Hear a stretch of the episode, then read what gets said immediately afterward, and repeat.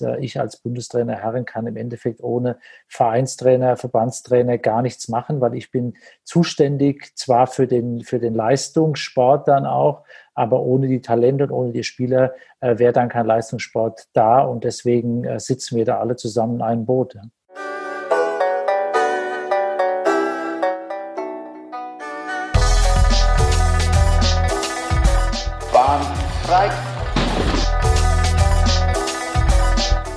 Komm, dampf nochmal.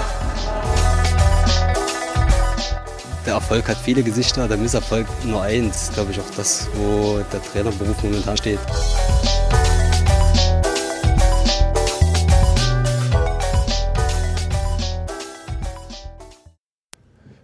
Ja, hallo und herzlich willkommen zur elften Folge des Trainer in Sportdeutschland Podcast, dem Podcast, wo wir uns mit dem Berufsbild Trainer näher auseinandersetzen, denn wir im DOSB denken, dass über diese Schlüsselposition im deutschen Sport viel zu wenig gesprochen wird, besonders weil es eben sehr, sehr viele Ausprägungen des Trainerberufes gibt. Da gibt es den Bundestrainer, den Landestrainer, ehrenamtliche Trainer im Verein, es gibt aber auch die Trainer, Trainerausbilder, etc. pp.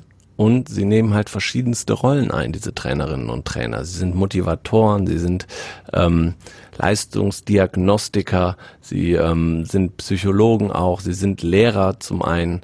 Also sie vereinen sehr, sehr viele Rollen und darüber wollen wir sprechen. Und ähm, heute sprechen wir wieder mit zwei Trainern und ich freue mich, dass es eine ganz besondere Konstellation ist, denn wir haben ähm, einen Bundestrainer, und einen Vereinstrainer zu Gast heute und ich äh, begrüße Jörg Roskopf, Tischtennis-Bundestrainer und Henrik Bartels, ähm, Tischtennistrainer im Verein. Herzlich willkommen. Hallo. Moin, moin. Wir fangen hier im Podcast immer an, dass ihr euch äh, einmal selber vorstellt. Ich würde sagen, Jörg, das geht bei dir vielleicht kürzer, weil die meisten Menschen dich wahrscheinlich kennen. Deswegen sag du doch mal, ähm, wer du bist und wie du zum Trainerjob gekommen bist. Okay, dann starte ich mal. Also, Jörg Roskopf, 51 Jahre alt und äh, aktuell Bundestrainer beim Deutschen Tischtennisbund für den Bereich Herren und äh, bin seit 2010 äh, als Bundestrainer tätig und äh, ja, bin zu dem Beruf gekommen, Trainer das ich immer sehr, sehr gerne machen wollte, ähm, dass Richard Brause, unser jetziger Sportdirektor, 2008 dann gewechselt ist äh, oder 2010 gewechselt ist und äh, dann war eine Stelle frei und äh, ja, da war ich natürlich sehr froh, dass der Verband mich angesprochen hat. Und seit dem Zeitpunkt bin ich äh, ja, Trainer für den Herrenbereich und äh, ganz erfolgreich. Ja. Okay, vielen Dank. Henrik, jetzt bist du dran.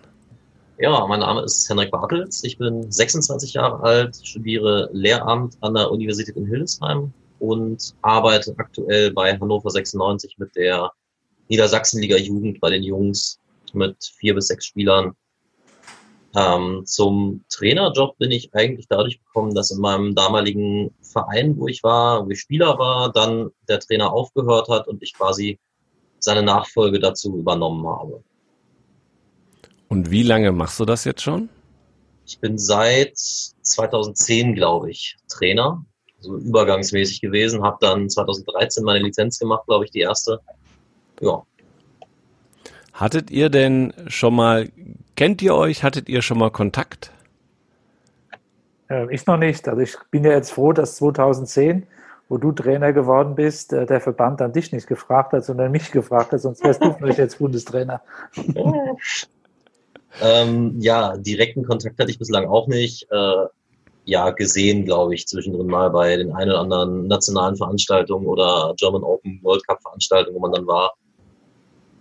Aber ich glaube, direkt miteinander gesprochen haben wir noch nicht.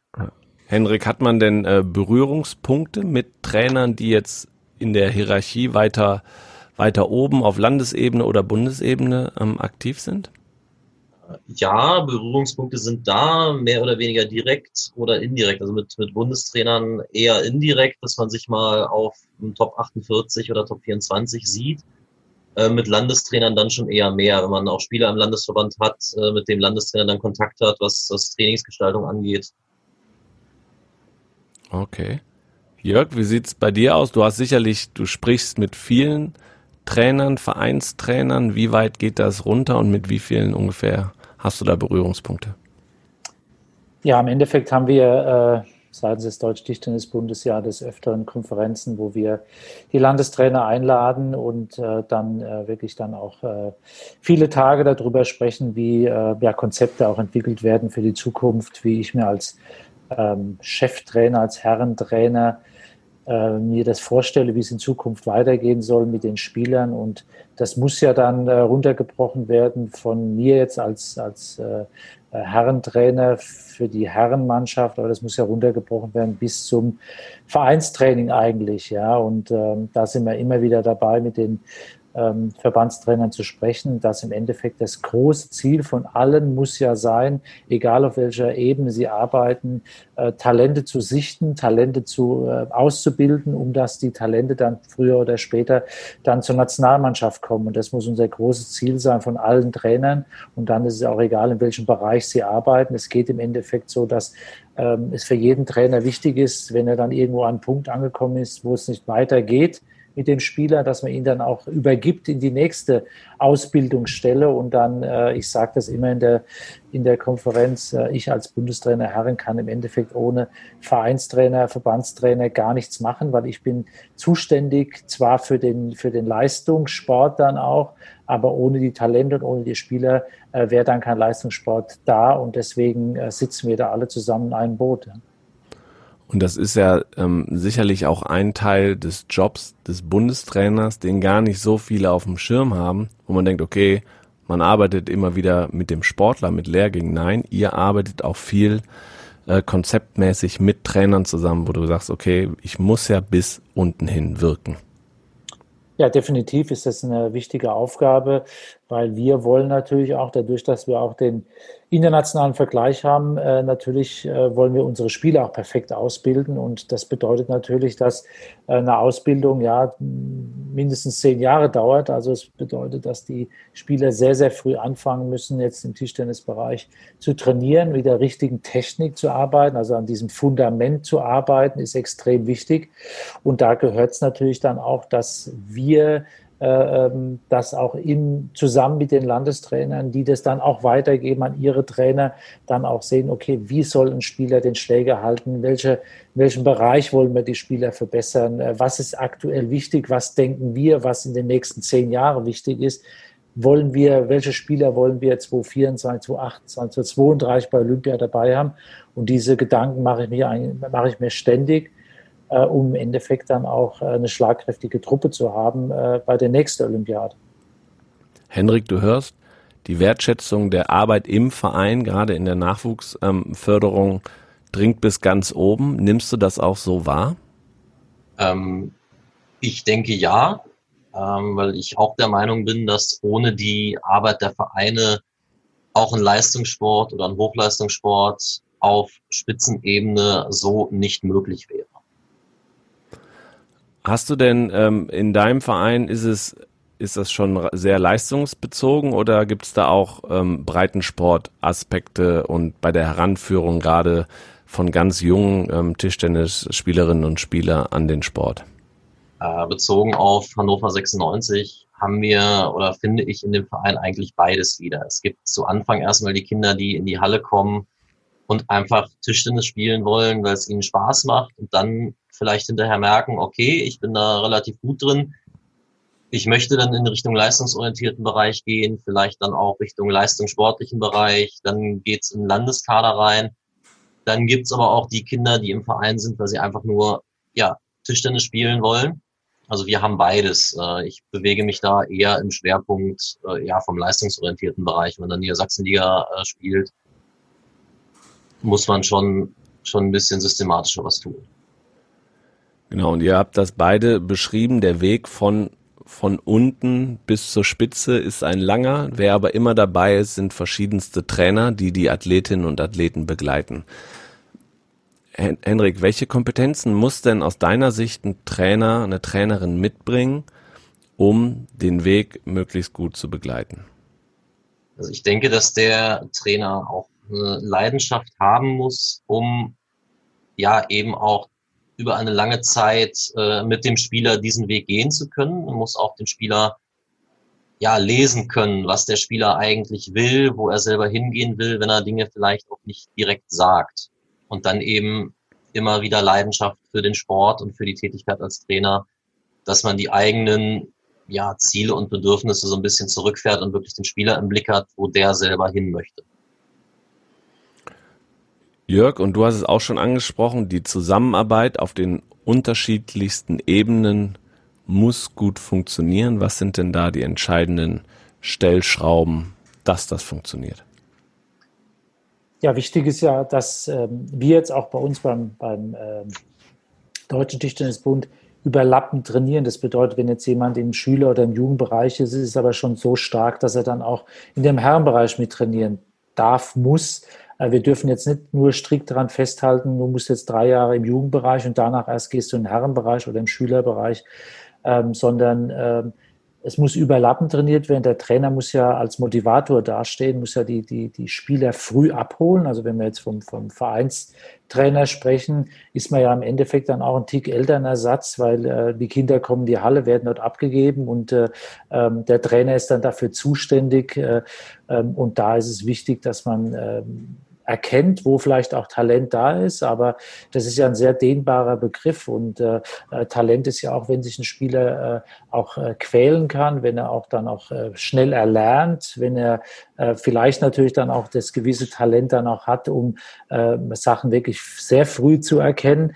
Aber wichtig ist einfach, dass man einen langen Atem hat und äh, lange mit den Kindern arbeitet. Man braucht auch eine Trainingsgruppe. Es bringt ja nichts, wenn man nur mit einem Spieler arbeitet, sondern äh, man braucht in einem Verein eine Trainingsgruppe.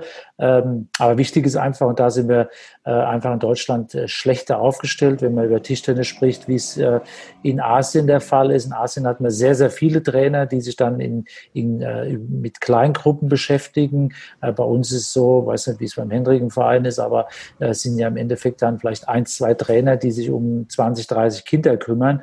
Ähm, und äh, da ist es immer ein bisschen schwierig, dann auch zu sehen, äh, ähm, was passiert jetzt an der Platte 12 da hinten. Äh, und ähm, das, das muss man versuchen hinzubekommen. Und ich glaube, für, für, für einen Trainer ist es ein, ein schwerer Job, ganz klar. Aber diese Leidenschaft, diese Motivation hat man. Und da darf auch nicht das Ziel sein, dass man dann jemand rausbringt, der dann bei der Bezirksmeisterschaft gut spielt, sondern das Ziel muss ja weitergehen, ja, über diese Erfolge und auch Misserfolge äh, äh, ähm, auf dem lokalen Ebene, dass es weitergeht, weil man setzt ja in den Spielern dann auch irgendwas, äh, wo man denkt, da könnte es auch weiter nach vorne gehen und dann in Absprache mit den Landestrainern.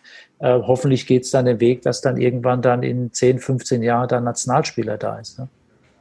Also da geht es auch viel um Kommunikation untereinander, dass man, ähm, dass die Trainer auf den verschiedensten Ebenen, so wie ich das gerade verstanden habe, die gleiche Sprache sprechen und das gleiche Ziel ähm, mhm. vorgeben. Henrik, siehst, ja, Henrik, siehst du das denn auch, ähm, dass das eine Motivation ist für viele ähm, Sportlerinnen und Sportler, die, die du trainierst, noch ganz an den Anfängen, dass die diese nationale Spitze brauchen, die Erfolge der nationalen Spitze brauchen, um motiviert zu bleiben und dass sie sehen, wo es hingehen kann?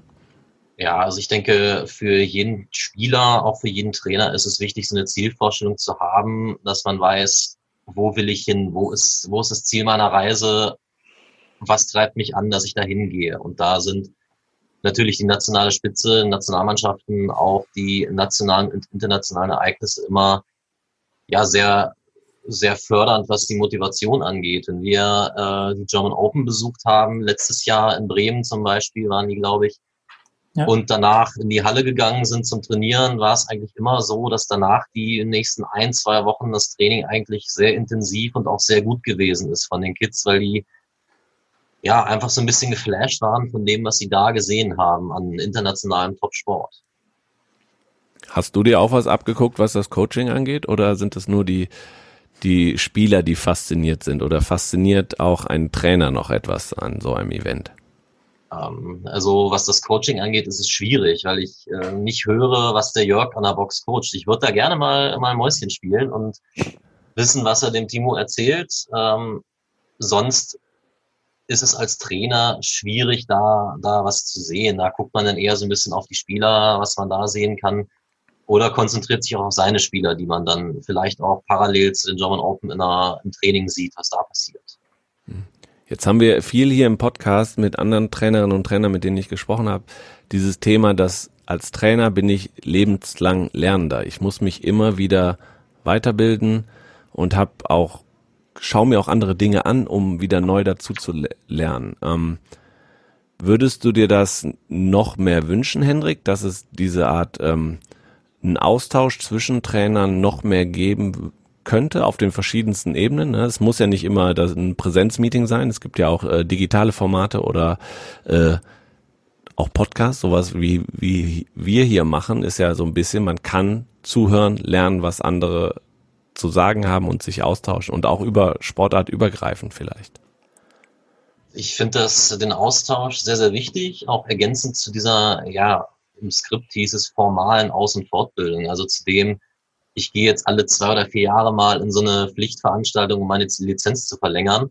Ähm, ich persönlich mache das eigentlich jedes Jahr, versuche irgendwo eine Fortbildung mitzunehmen in Niedersachsen oder die Fortbildung, die der DTTB anbietet und stehe hier in der Region auch mit vielen Trainern im Kontakt, dass man sich austauscht über Spieler, vielleicht auch über Gestaltung von Training und habe jetzt im Landesverband bei uns im TTVN hospitiert, einfach um auch äh, ja so ein bisschen auf dem neuesten Stand zu bleiben und diesen, diesen Informationsaustausch immer da zu haben.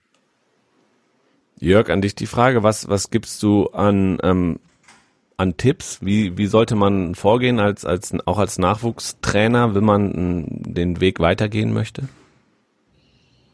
Ähm, ja, ich glaube, es ist erstmal ganz wichtig, ähm, das, was ich vorhin schon gesagt habe, dass man an dem Fundament, also an der Technik arbeitet. Ja, da ist der Erfolg erstmal äh, zweitrangig. Natürlich ist es für die Kinder wichtig, dass sie Erfolg haben, aber ich glaube, das ist wichtig, dass ein Trainer das dem äh, Spieler dann auch gut vermitteln kann, wenn er jetzt gegen einen Spieler, der jetzt äh, bei uns jetzt mit Material zum Beispiel spielt, äh, dann vielleicht jetzt aktuell noch der bessere Spieler ist, aber vielleicht in Zukunft dann der etwas schlechtere ist.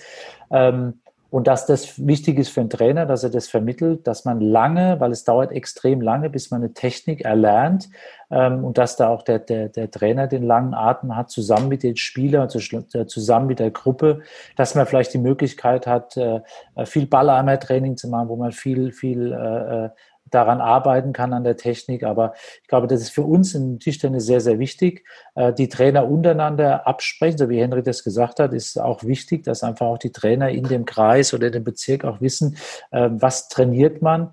Und wir vom Deutschen Tischtennisbund haben die Aufgabe, äh, Lernvideos, Lehrbücher, ähm, Seminare anzubieten, dass jeder Trainer sich anschauen kann, wie wir uns das vorstellen, ähm, sieht eine optimale Technik aus. Es gibt keine optimale Technik, aber so annähernd. Äh, Schlägerhaltung ist sehr wichtig, weil wir haben ja das große Problem oder ich habe ein großes Problem mit meinem Trainerteam zusammen, dass wenn die Spieler dann nach oben kommen in, in die Nationalmannschaft mit äh, 17, 18, dann vielleicht äh, ihre Schwachstellen haben. Und da hat man eigentlich fast keine Zeit mehr, an der Schwachstelle zu arbeiten, sondern das muss früher gemacht werden. Das haben uns die Asiaten voraus. Die fangen früh an, haben viele Trainer, haben viel an Technik, arbeiten sie sehr viel. Bei uns will ja, will, will ja sehr viel wettkampfsorientiert gespielt werden. Äh, es muss Spaß machen. Aber am Ende ist es natürlich so, klar, Spaß ist wichtig, aber am Ende ist es harte Arbeit auch für die Kinder dann, die jetzt dann schon ins Training kommen. Im Fußball bleibt man auch lange an der Technik hängen. Äh, Im Tischtennis ist es auch so. Man muss Vorhand, Rückhand, das muss man halt dann tausendfach trainieren, äh, um im Endeffekt dann auch einen Fortschritt zu sehen. Und deswegen ist da der Trainer extrem gefordert. Und wir vom Verband sind auch extrem gefordert, das immer wieder den Trainern mitteilen zu müssen. Ähm, ja, das ist auch bei uns, bei mir in der Nationalmannschaft. Es gibt äh, kein eine Zauberformel. Es ist harte Arbeit. Es ist, äh, es gibt auch nicht äh, Tausende von Übungen, die, die gespielt werden müssen, sondern es sind äh, ein Fundus von vielleicht 10, 15 Übungen, die immer wieder gespielt werden. Und da ist es wichtig für den, für den Trainer, das dem Spieler so zu vermitteln, dass er aus dem Training rausgeht und sagt, okay, heute habe ich das Optimale gegeben, hat er noch Spaß dabei und äh, ich komme zum nächsten Training wieder, weil das dürfen wir nicht haben, dass generell im Sport heutzutage die Kinder irgendwann dann sagen, nee, ich habe keinen Bock mehr auf Sport, egal ob Tischtennis oder Handball oder Volleyball. Äh, das ist erstmal wichtig, dass sie in den Hallen sind weg von ihrer Playstation und so weiter. Das ist schon mal sehr wichtig. Äh, und dafür sind die Trainer einfach da, dass man auch die Kinder so weit bekommt, dass sie am nächsten Tag wieder in die Halle kommen und wieder Spaß haben, in der Gruppe zu spielen. Das war jetzt sehr darauf bezogen, wie ähm, Trainer mit, mit, ähm, mit den Sportlerinnen und Sportlern mhm. umgehen. Was würdest du denn Trainern für ihre persönliche Weiterentwicklung empfehlen oder aus deiner Erfahrung raus? Was sind die Schritte, die man gehen sollte als Trainer, wenn man sagt, okay, ich möchte vom Vereinstrainer irgendwann Landestrainer, Verbandstrainer in die mhm. Richtung gehen? Ja, wichtig ist einfach diese Fortbildung, ja, sich äh, Turniere anschauen, Fortbildung zu machen, sich äh, auch selbst zu bilden dann. Ähm, und äh, das ist schon mal ein wichtiger Faktor. Und äh, dann wird man sehr schnell feststellen, äh, ob man auch für den Trainerberuf die, die, die, die, nötige Qualität einfach hat. Aber ähm, man, man lernt immer wieder dazu und äh, wichtig ist erstmal, dass wir die Trainer haben. Ja? Und wenn ein Trainer sich ähm, wichtig ist einfach, dass der Trainer danach sieht, was wird links und rechts gemacht. Nicht nur seinen Weg gehen, das, der ist natürlich wichtig. Man muss auch seine Handschrift dann irgendwann dann den Spielern geben. Aber wichtig ist einfach, dass man schon irgendwo dann auch weiß, äh, was vielleicht auch die anderen machen. Äh, ähm, weil man gibt ja irgendwann auch einen Spieler ab und äh, deshalb ist wichtig der Austausch unterhalb von den, äh, unter den Trainern, dass man auch weiß, was, äh, was trainiert wird, zum Beispiel jetzt in, äh, in Niedersachsen, was wird denn äh, im Landestraining trainiert, auf was wird Wert gelegt, was äh, ähm, äh, wollen dort die Landestrainer haben von den Spielern. Ähm, und äh, da ist ja immer die Möglichkeit, beim Training zuzuschauen, den Austausch zu haben. Und wenn es äh, wirklich junge, heiße Trainer sind, äh, legt ja kein Landestrainer dem irgendwelche Steine in den Weg, sondern wir sind ja froh, dass überhaupt die Trainer da sind. Und äh, ähm, da, glaube ich, merkt man sehr schnell als Landestrainer, wenn es irgendwo in einem Kreis, Bezirk Verbesserungen da sind, liegt es auch natürlich an dem Trainer oder an den Eltern, die vielleicht Trainer sind. Und da muss ein Landestrainer natürlich auch die Kommunikation suchen mit diesem Trainer dann. Jetzt habe ich äh, rausgehört, Spaß vermitteln ist extrem wichtig, Technik vermitteln mhm. ist wichtig und ähm, Motivation. Mhm. Sind das drei Kernkompetenzen, äh, die man mitbringen muss als Trainer oder würdest du dir noch auf den verschiedensten Ebenen, ähm, Trainerebenen, äh, noch andere Kompetenzen wünschen? Ich darf mir das jetzt nicht rausnehmen, weil ich bin ja als, als Trainer direkt in dem äh, Herrenbereich eingestiegen. Deshalb kann ich jetzt auch nicht sagen, was jetzt unbedingt im, im, in der Talentsichtung ähm, oder im, im Schüler-Jugendbereich. Ich bilde mich da auch fort, weil ich mit, mit vielen Trainern zusammenarbeite, die, die extrem erfolgreich da waren. Als Beispiel Helmut Hampel, der mit Timo Boll, mit mir, mit Patrick Franziska gearbeitet hat. Ähm, da fragt man ständig, da schaut man über die Schulter und versucht da auch zu lernen, ganz klar. Ähm, und deswegen ist es für mich dann auch schwierig, da immer was dazu zu sagen. Aber ähm, ich glaube, dass das ein Trainerberuf äh, sehr, sehr komplex ist, weil sehr viele Facetten wichtig sind. Und äh, ähm, ich glaube, wichtig ist einfach diese Motivation, die man selbst hat, nach vorne sich zu verbessern äh, und das auch an die Spieler weitergeben, weil die Spieler merken das, wenn ein Trainer nur auf die Uhr schaut und äh, den Job macht, weil er ein bisschen Geld vom Verein bekommt als Übungsleiter oder als Trainer ähm, und die Spieler merken das schnell und wenn da die Spieler merken, da ist jemand heiß, der will mich verbessern und äh, ähm, ich glaube schon, dass das erstmal ein, ein sehr, sehr großer und wichtiger Faktor ist, um sich selbst zu verbessern, aber auch um die Spieler zu verbessern. Diese Leidenschaft des Trainers ähm, für, sein, für seinen Beruf, für seine äh, Passion, die er da quasi hat.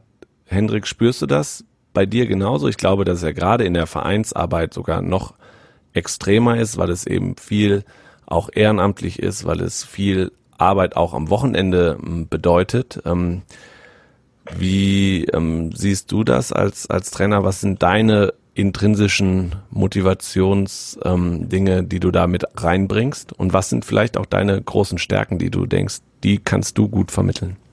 Ähm, also die Leidenschaft spüre ich hier auf jeden Fall, dass äh, wenn man sich selber auch äh, morgens um acht in der Halle stellt, einen Lehrgang vorbereitet und da wirklich Zeit und Herzblut reinsteckt, dann macht man das nicht, äh, weil man Langeweile hat oder sonst nichts zu tun hat, sondern wenn man da wirklich Spaß dran hat, wenn man für diese Sache brennt und da einfach Bock zu hat. Und genau das Gleiche ist es bei den Spielern auch. Wenn man die auch mit dieser Leidenschaft so ein bisschen anstecken kann, dann ja, geht es da schon mal in, in sehr in eine richtige Richtung.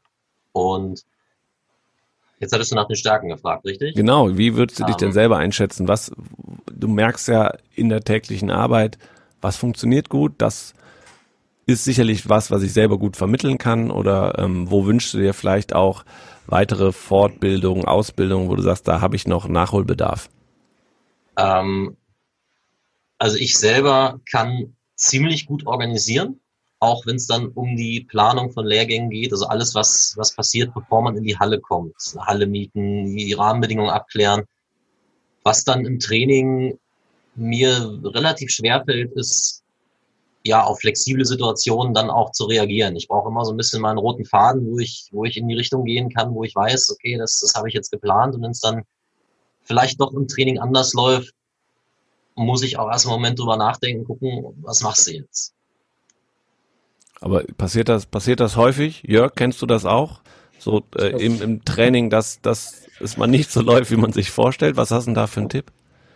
Definitiv ist das, äh, passiert das bei uns extrem oft, weil es sind natürlich extrem viele Spieler, die äh, auch jeder sein, sein eigenes nach vorne stellt, äh, der sich selbst dann auch verbessern will. Und deswegen gibt es da oft Sachen, wo, wo ich als Trainer dann äh, äh, was um, umschreiben muss, umplanen muss. Und äh, das ist vielleicht eine große Stärke, die ich habe, dass ich da relativ schnell äh, ja irgendwo das auch verändern kann. Ähm, nicht das, was auf dem Plan steht. Man hat eine Grund, ein Grundgerüst, das steht, aber drumherum haben wir es mit absoluten Top-Athleten zu tun.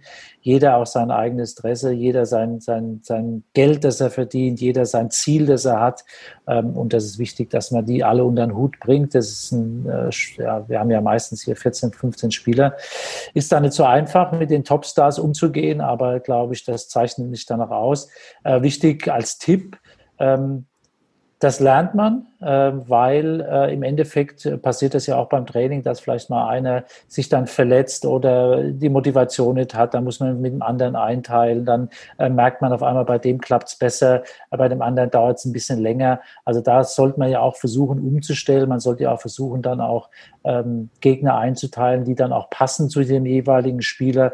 Ähm, ich glaube, das lernt man mit der Zeit und bei mir ist es relativ schnell gekommen, weil ich das als Spieler natürlich auch erlebt habe, ähm, habe lange Tischtennis selbst gespielt auf einem hohen Level, dass auch dort, dort meine Trainer äh, oft umplanen mussten und äh, man hat dieses Grundgerüst, aber oft kann man das wirklich in die Tonne kloppen und äh, kann das danach nochmal neu schreiben. Es geht im Endeffekt so, wir haben einen Plan gemacht, der steht, äh, wo wir hinwollen, welch, was unsere Ziele sind, aber beim täglichen Training verändert sich so viel ähm, und da muss man einfach äh, auch als Trainer, und das ist, glaube ich, wichtig, cool bleiben, muss im Endeffekt dann auch den Spielern zeigen, dass man auch mit dieser Situation gut umgeht, dass irgendwie sich was verändert hat, ähm, das dem Spieler gut erklären ähm, und dann passt es schon.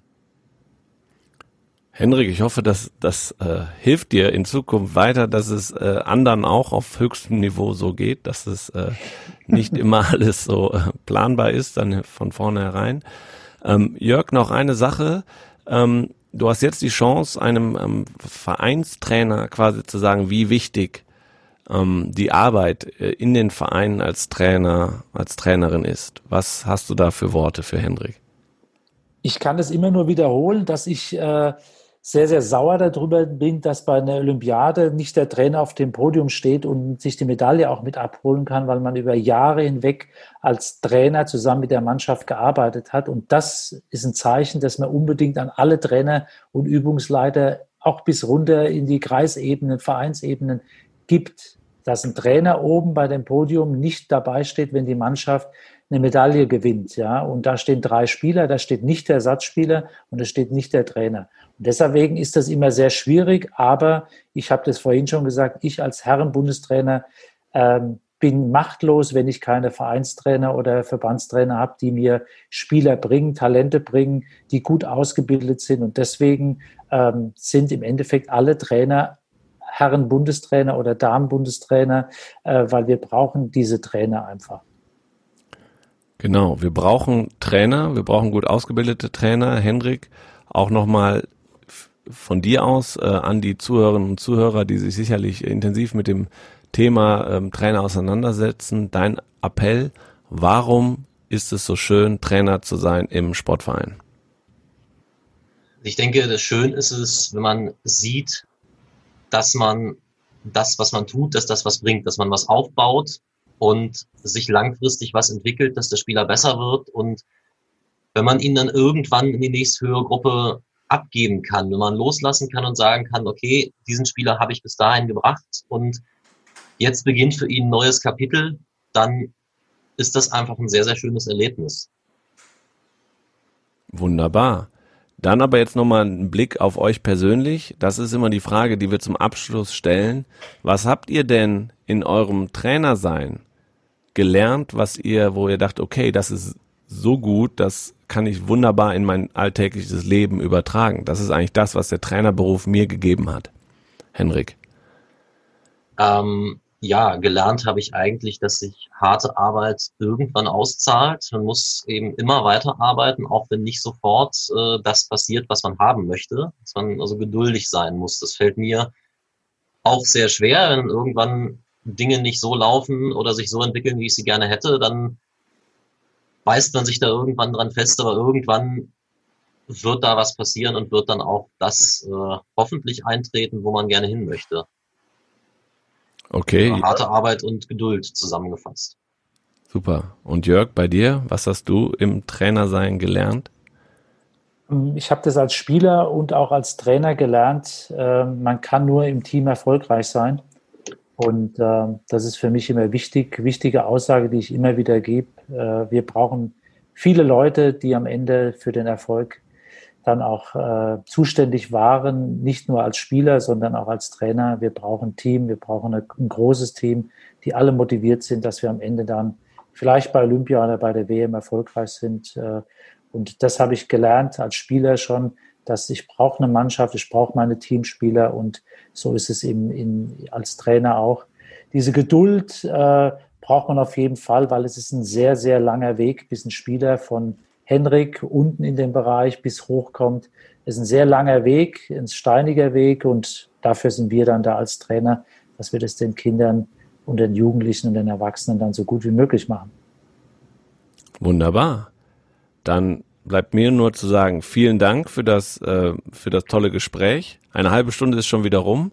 Ähm, wir freuen uns, dass ihr da draußen ähm, zugehört habt und äh, wir freuen uns natürlich auch, wenn ihr diesen Podcast entsprechend weiterempfehlt und entsprechend auf den Portalen auch bewertet. Also gerne fünf Sterne bei, äh, bei Apple Podcast an diesem Podcast vergeben. Das hilft, dass wir noch mehr Zuhörerinnen und Zuhörer finden. Ähm, was wir noch haben, wir haben eine Facebook-Gruppe Trainer in Sport Deutschland. Da gerne anmelden und ähm, reinschauen. Ähm, da sprechen wir auch jedes Mal über diesen, äh, über den Podcast, aber eben auch über andere Themen, die äh, Trainerinnen und Trainer in Deutschland bewegen. Lieber Henrik, lieber Jörg, vielen Dank, dass ihr dabei wart. Dankeschön. Vielen Dank, auch von meiner Seite.